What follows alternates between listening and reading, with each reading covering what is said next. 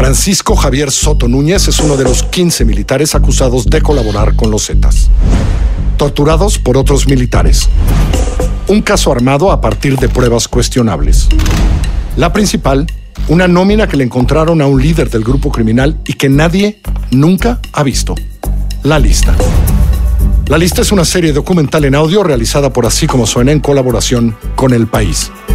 Escucha un nuevo episodio de la lista cada viernes en así suena.mx, en elpaís.com o ahí, en tu plataforma de podcast favorita. En FEMSA nos importan las historias que merecen ser escuchadas. Porque somos una empresa mexicana con presencia en 12 países. Porque conocemos el territorio nacional al operar el mayor número de tiendas de formato pequeño. Porque ponemos nuestra atención en la calidad, innovación, talento y sostenibilidad. FEMSA y así como suena te presentan Bote Pronto, un debate sobre la marcha.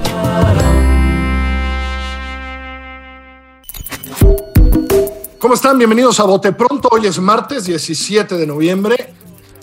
Y hoy, martes 17 de noviembre del 2020, queremos poner en la mesa porque de repente pasan tantas cosas que se nos va olvidando que estamos viviendo en una pandemia, que en México en general, pero en ciertos lugares, la pandemia va para arriba eh, y va para arriba en serio eh, y no sabemos qué vamos a hacer. Platicábamos ahorita antes de empezar a grabar eh, con Nacho Marván. Nacho, ¿cómo estás? Bien, todo afortunadamente. Salvador Camarena, ¿cómo te va? ¿Cómo están? Qué gusto saludarlos. Y con María Scherer. María, ¿cómo estás? Bien, libre de COVID todavía. Todos libres de COVID, casi. Este, pero yo siento que ya se me acercan por muchas partes, ya los, los COVIDios, caray. Este, pero platicábamos de que eh, está claro que vamos para arriba, está claro que los números todos van para arriba, lo ha dicho el gobierno, no hay que engañarse. Y hay un agotamiento de pandemia, creo que ese va a ser el argumento Salvador Camarena pronto, eh, que está haciendo pues que veamos cosas en las calles eh, y que no solo aquí, si ustedes siguen al gran Javier Garza, periodista de Torreón, verán cómo están las cosas en Torreón, pero si siguen a alguien en Monterrey, verán lo mismo, en Jalisco están sucediendo cosas diferentes. Eh, y María nos decías, sales de repente por ciertas cosas, ¿no? Y ves los restaurantes y ves tal, y como que el agotamiento de pandemia nada más está causando que nos vaya cada vez peor, ¿no, María? Pues sí, Carlos, yo, yo recuerdo que las primeras, eh, pues sí, quizás las primeras semanas de, del encierro, eh, total, Salvador nos hacía unas muy buenas crónicas de lo que veía cuando andaba por ahí en bicicleta, ¿no? Y dónde encontraba eh, que había más gente y si la gente usaba el cubrebocas o no.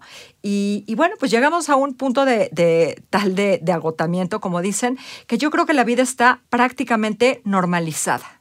¿No? Se reporta eh, en los índices de movilidad que si acaso llegamos al, salvo en el transporte público, algo así aproximado al 10%, pero fuera de eso hay tráfico, los lugares por los que yo me aparezco o, por, o, o, los que veo de repente caminando están no al 30%, no al 60%, no al 70%, llenos llenos, absolutamente llenos. Y eso es lo que vemos que sucede en público.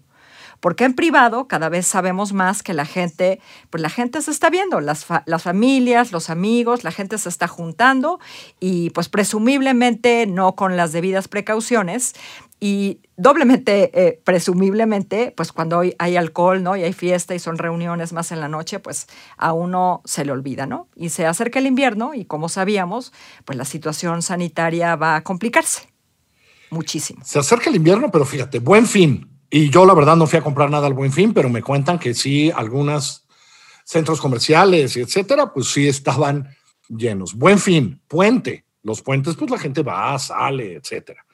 Ah, y pues no es por nada, pero ya viene la Lupe Reyes. Salvador, decías un poco, antes de que empezáramos a grabar, decías, ¿qué más se puede hacer? El agotamiento está muy fuerte. Sí, Carlos, yo creo que, eh, déjame decir algo en público que no, no, no he dicho. Eh, yo estoy en el día 8 del primer síntoma de COVID. Eh, el día, digamos, marcando la mitad de lo que la gente más o menos sabemos de los 14 días que uno tiene que encerrarse luego del primer síntoma y ya con, confirmado con PCR. y desde ese punto de vista, desde alguien que, que, digamos, estoy encerrado, déjame hacer un par de reflexiones. La primera creo que no es ninguna novedad, pero ojalá sirva de algo. Eh, la toma de conciencia que sí, desde el saberte ya contagiado, es confirmar que los hospitales están saturados, eh, eh, porque no, a pesar de que no, nos lo han dicho durante estos 10 meses, no es un asunto de yo decido ir al hospital y el hospital me va a recibir, público o privado, no hay tal cosa. Eh, entonces, eh, estamos en un momento de la pandemia en donde hemos transitado de un momento de saturación a, uno, a un valle donde parecía que sí había lugar en los hospitales y ahora de nueva cuenta todos los testimonios son que eh, la saturación va en ascenso. Entonces, lo primero que te dice el médico una vez que te confirman con PCR esto es, pues, este, a cruzar los dedos, a muy quietecito en tu casa y no hay nada que hacer más que esperar que te trate de manera benigna el, virus, porque, porque es un albur. Todo esto ya lo sabemos, insisto, pero la primera cosa que a mí me gustaría comunicar es que en esa fatiga que mencionas, se nos olvida, quizá porque es un mecanismo de supervivencia, no podremos vivir con, con el miedo permanente, se nos olvida que no hay opciones de hospitalización en México por si uno eh, requiere para una etapa de gravedad eh, atenderse.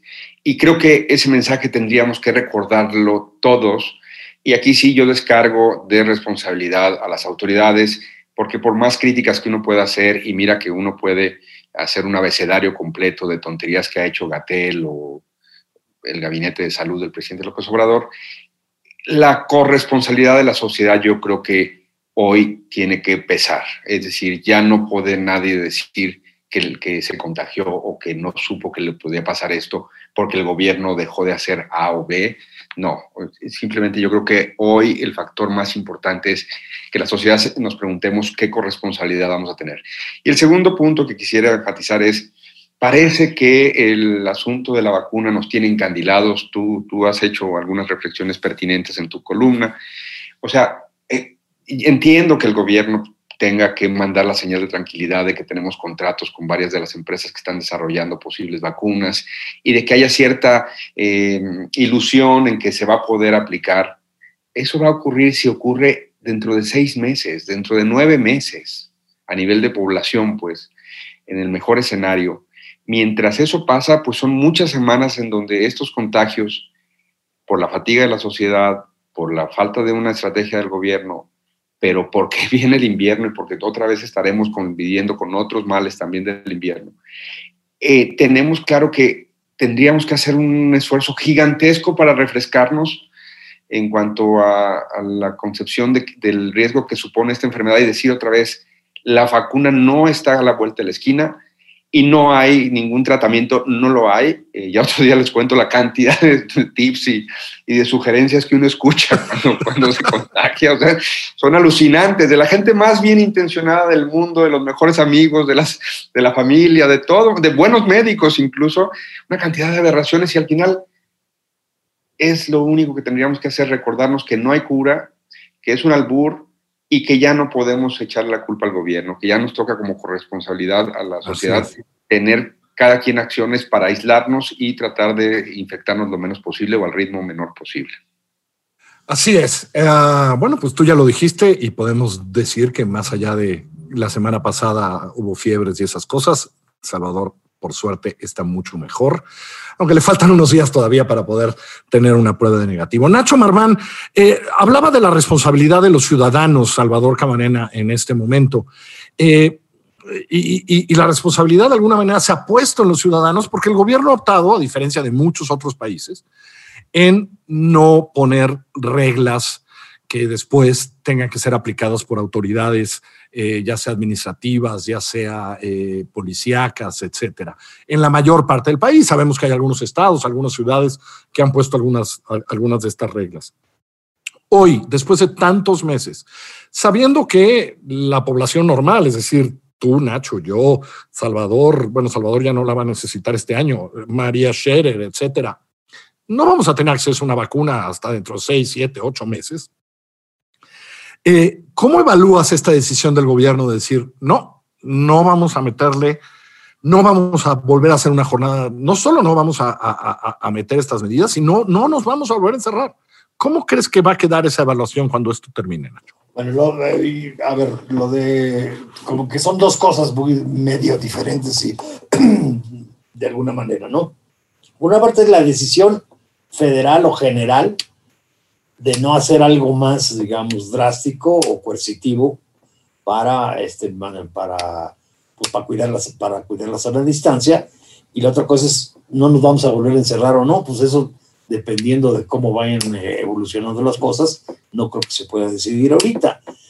Yo creo que eh, efectivamente el, gobierno federal y la Ciudad de México en particular, pues ha dejado a las autoridades locales, este, ahora sí que el paquete o la carga difícil de, de, realizar, de hacer cosas más drásticas como Chihuahua, digamos, una ley de uso del sobrebocas coercitiva, etcétera, etcétera.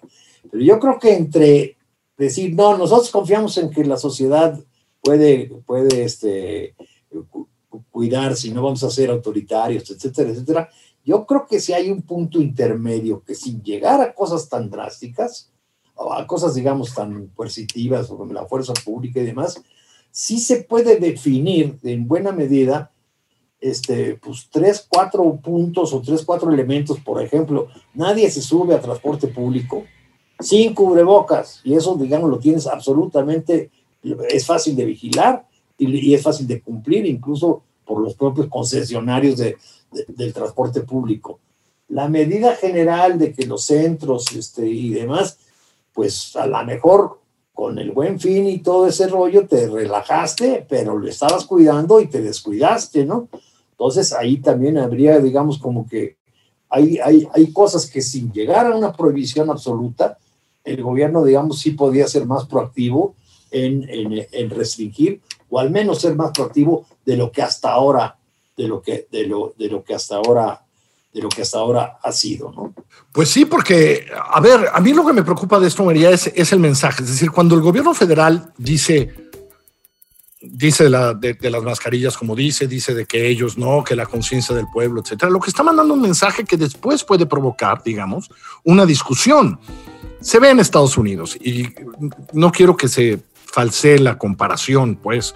Eh, pero si Donald Trump dice no, no se metan, no se metan, salgan, salgan, salgan, cuando un Estado quiere intervenir y decir no salgan, lo que creas es ya una discusión política, ¿no? Es decir, cuando el mensaje es contradictorio entre dos autoridades, a lo mejor pues eso es lo que creas a final de cuentas, ¿no?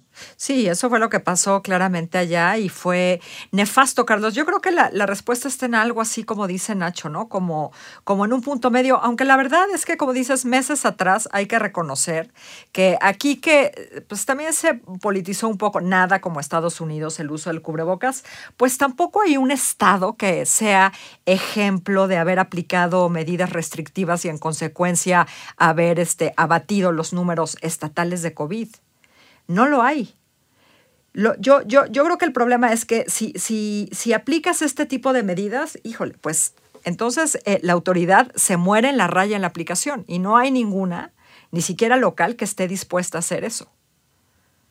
Y sí hemos visto cómo, igual producto del cansancio, conforme han pasado las semanas, esas medidas, ¿no? que fueron eh, muy claras en un principio, pues ya no, ya, ya, ya, ya puede que entres incluso a un lugar sin que te tomen la temperatura, ¿no? Todo, todo, absolutamente toda medida se ha ido relajando con el tiempo. Y Salvador, sé que has estado guardado los últimos ocho días, muy guardado, porque tú te has guardado mucho. La verdad es que tu contagio es una cosa bastante accidental. Eh, me, tengo, todo indica, tengo alguna información de que parece de que se va a optar por algo así como, por lo menos, eh, ley seca en la Ciudad de México como se está aplicando en algunas otras ciudades. Porque lo otro que tenemos es que eh, los reportes que tenemos es que ahora, pues el rollo son las fiestas, ¿no? María hablaba de los restaurantes, pero las fiestas, las fiestas de chavos, jóvenes, eh, y pareciera que no, no hay muchos tampoco instrumentos legales que puedas aplicar para interrumpir estas fiestas si no quieres parecer represivo, como ellos han dicho, ¿no? Y eh, argumentando derechos humanos, es decir, en esta lógica del gobierno federal y, los gobiernos de Morena, ¿no? Eh, porque lo que tenemos es eso, es decir, tampoco tenemos ni las policías, ni, ni, ni, las autoridades administrativas, ¿no? Eh, ni tal, para poder controlar lo que sí anuncias, como los aforos en restaurantes o como hacer una fiesta en un jardín, ¿no? Una de las oportunidades perdidas de esta pandemia yo creo que es cuando el señor Gatel desaprovecha tiro por viaje eh, las ocasiones de números redondos, ¿no? 25 mil muertos, 50 mil muertos, muy pronto 100 mil muertos, o millón de contagiados hace un par de días, y el señor Gatel eh, minimiza o desprecia eso, incluso nos culpa a los, a los medios de, de hacer con ello eh, leña de árbol caído, amarillismo, lo que sea. Eh, yo, a lo que tú planteas, Carlos, es distintas instancias del gobierno mexicano son incapaces, está aprobado, y luego tienen traumas históricos con justificada razón desde hace cincuenta y tantos años por el 68, en fin, un Estado represor que nunca se modernizó y nunca eh, logró policías y autoridades coercitivas que pudieran eh, ser eh, no solo profesionales, sino respetuosos de, los derechos humanos y además, por supuesto, cuyo actor, actuar fuera democrático y aceptado por la población. En ese escenario, creo que sí habría que apelar a dos cosas otra vez. Eso que eh, podríamos hacer un último esfuerzo, aprovechando el millón de, de contagios oficiales o los 100 mil muertos, de que todas las autoridades, porque como decía María, la diferencia de los pocos estados o las pocas autoridades que se atrevieron a hacer algo distinto terminaron compitiendo de, vean cómo yo sí esto, algo. No, hombre, no se trataba de competir, se trataba de encontrar qué sí funcionaba y qué no funcionaba con nuestra idiosincrasia y nuestras instituciones. Y no, nadie, lo, nadie dio con eso. Bueno, no es demasiado tarde para que todas las autoridades, desde el presidente de la República hasta el alcalde de Huejotzingo, se pusieran de acuerdo, en, como decía Nacho, en el cubrebocas. Ojo, el cubrebocas para todos, para todos, eh, de acuerdo. Eso, y en unificar un mensaje de que, que, nos trasladara a la sensación de riesgo, al estado de alerta. Yo creo que eso todavía podríamos apelar desde distintos actores de la sociedad, que todos los gobiernos se pusieran de acuerdo, por lo pronto en medio de la pandemia, en una cosa, en mandar un mensaje unificado del riesgo que vamos a enfrentar, porque, como Bloomberg lo puso por ahí en una nota que sacó la semana pasada, las bodas están a todo lo que dan y al segundo, pues ya todo el mundo avienta el, cubrebocas con mayor facilidad que la corbata y se ponen a bailar y, aquello termina siendo eventos de súper eh, diseminación de COVID.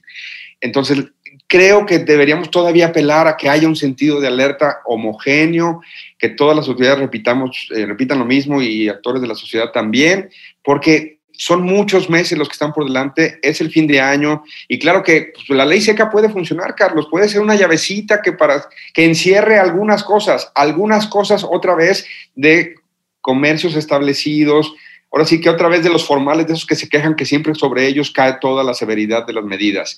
Pero los muchachos, y digo muchachos de 50 años, ¿eh? los muchachos que se reúnan, por, es, fin, de año, Carlos, ni modo que no haya brindis aquí en así como suena, bueno, entonces nos juntamos y entonces, pues al tercer brindis eh, ya no va a haber sana distancia y va a estar en un espacio cerrado y vamos a durar más tiempo del que hubiéramos pensado durar y va a haber contagios. Entonces, creo que hay que seguir apelando a que tiene que haber un sentido de alerta y un sentido de responsabilidad, porque la autoridad puede poner esta nueva medida, pero lo, todo mundo vamos a buscar que ni modo que no vea a mi mamá este fin de año y no dé un abrazo de año nuevo. O sea, no. Vamos a buscar eso y vamos a cometer errores trágicos. En así como suena, el único que vas a poder ir al brindis eres tú porque vas a ser inmune para cuando hagamos el brindis. Bebes por todos. Eh, Nacho, eh, esto tiene que ver un poco con el modelo de comunicación y déjame, te aviento una hipótesis. Eh, Andrés Manuel López Obrador es en muchos sentidos un genio que puede sostener tanto tiempo, una mañanera, dos o tres horas, a las 7 de la mañana y tal. Pero el querer que lo repitan otros es como querer reinventarse, pues. Y me gusta esto que dice Salvador, ya no tenemos señal de alerta porque la figura de las 7 de la tarde se ha desgastado enormemente, ¿no? No, no, no hay un fracaso ahí. Lo escribía yo un poco ayer, pero, pero ya nadie la pela mucho, ¿no? Solo importan los cuatro numeritos. ¿Tú notas un sentido de alerta? ¿No, no, no, no, no tendríamos que cambiar la comunicación, Nacho? Yo, yo creo que se ha perdido precisamente el, el estar dando los datos como los da y el de criticar a los medios porque los tratan como los tratan, este, pues ha llevado a una normalización de la situación, a un acostumbrarnos a la situación de que hoy tantos muertos, mañana tantos otros, ah, pues no son tantos, ¿verdad? Porque van poquito a poco, que es muy peligrosa para, un, para, para, para una cuestión como el momento. Yo creo que lo primero que tiene que quedar bien claro, este, qué funcionó, qué no funcionó en estos 8 o 10 meses, lo que tú quieres y mandes, yo creo que está muy claro y no, es, y no nos lo ha acabado de transmitir o al menos con, lo suficientemente, con la suficiente fuerza, es que estamos en un nuevo momento, como estás pasando o como empezó a pasar hace unos días en otras partes, en otras partes del mundo. Y ese nuevo momento, digamos, implica acciones más drásticas e implica señales de alerta más contundentes. Volviendo, por ejemplo, a lo, a lo de los Estados Unidos, hoy o ayer, digamos, hay una declaración de Fauci en decir la estrategia Estado por Estado ya no se puede sostener ahorita, necesitamos una estrategia unificada. Entonces yo creo que ahí este, sí lo que, hace, lo que hace falta, digamos, es que quede claro la nueva, la nueva situación, digamos, de, de peligro para transmitirla a la población y con eso reforzar, este, y con eso reforzar, digamos, pues un mejor comportamiento de la población, que inevitablemente sí creo que hay que tomar acciones más directas. Insisto, no prohibir todo, pero sí puedes tú poner cuatro o cinco cosas en las cuales puedes tú como autoridad este, tener capacidad de vigilancia y que pueden tener y que pueden ser este, bastante, efectivas. Y, y en su primera intervención, Salvador señaló algo que no podemos dejar de, dejar de ver, es, si se nos vuelve a presentar el problema de la saturación. De hecho, inclusive hoy la mañanera fue la, la el refrendo del convenio con los privados, la, la, la, ampliación de algunos otros hospitales, pero bueno, ¿qué es lo que está pasando para que, si bien hay una cierta eh, disposición, cuando menos en porcentajes, lo que está predominando es la saturación o la cantidad de gente que no puede, que no puede llegar. Ahí hay mecanismos de coordinación que sinceramente, digamos, tienen que ser afinados en una nueva situación de urgencia. Porque no es por nada, María, para terminar, pero estamos a tres semanas de que empiecen las posadas, ¿no? Y sí. va a haber mucha gente que va a querer hacer posadas, ¿no, María? Sí, pero parece que estamos, yo tengo la impresión de que estamos otra vez, de que cerramos el círculo y estamos exactamente en el punto de salida en donde López Gatel va a seguir considerando y, y, y, afirmando que su estrategia está bien porque los hospitales no se saturan, ¿no? Entonces la estrategia está otra vez en ese punto inicial, ¿no? Seguirá negándose desde el cubrebocas, pasando por a realizar pruebas a todo lo que se ha negado y vamos a volver a esa discusión, Carlos tranquilos, no pasa nada, los hospitales no están saturados, que además, pues ya sabemos que sí están, vamos para allá. A tres semanas de las posadas, por eso queríamos hoy hablar de COVID y pues a quien nos escucha lanzar un mensaje de, pues ni modo, nos tocó vivir estos tiempos eh, y habríamos de guardarnos. Y para Salvador Camarena, ya lo dijiste tú hoy, la semana pasada no lo dijimos, qué bueno que estás mucho mejor y qué bueno que en unos días eh, podrás irte a hacer una prueba para que digan que eres negativo y por lo menos un ratito vas a ser inmune, Salvador. Así que, bueno. este. Pero hay que revisarse, hay que revisarse meses después de haber tenido sí, eso. exacto. Porque. No asustes, María, estás viendo. Déjame atravesar. Déjame curarme. Déjame curarme, ya mejor lo que viene. Y el, el, el, el, bicho, el bicho es fuerte. Gracias, gracias a todos. Nacho, que te vaya muy bien. Gracias a todos. Salvador. Cuídense. Igual. María, un abrazo. Un abrazo. Desde lejos. Otro para ustedes. Que les vaya muy bien. Gracias a todos por habernos escuchado. Bote pronto está en así como suena.mx, en Spotify, en Apple Podcast, en Himalaya, en Deezer, en todos los lugares donde usted escucha sus podcasts. Yo soy Carlos Puch. Que les vaya muy bien esta semana.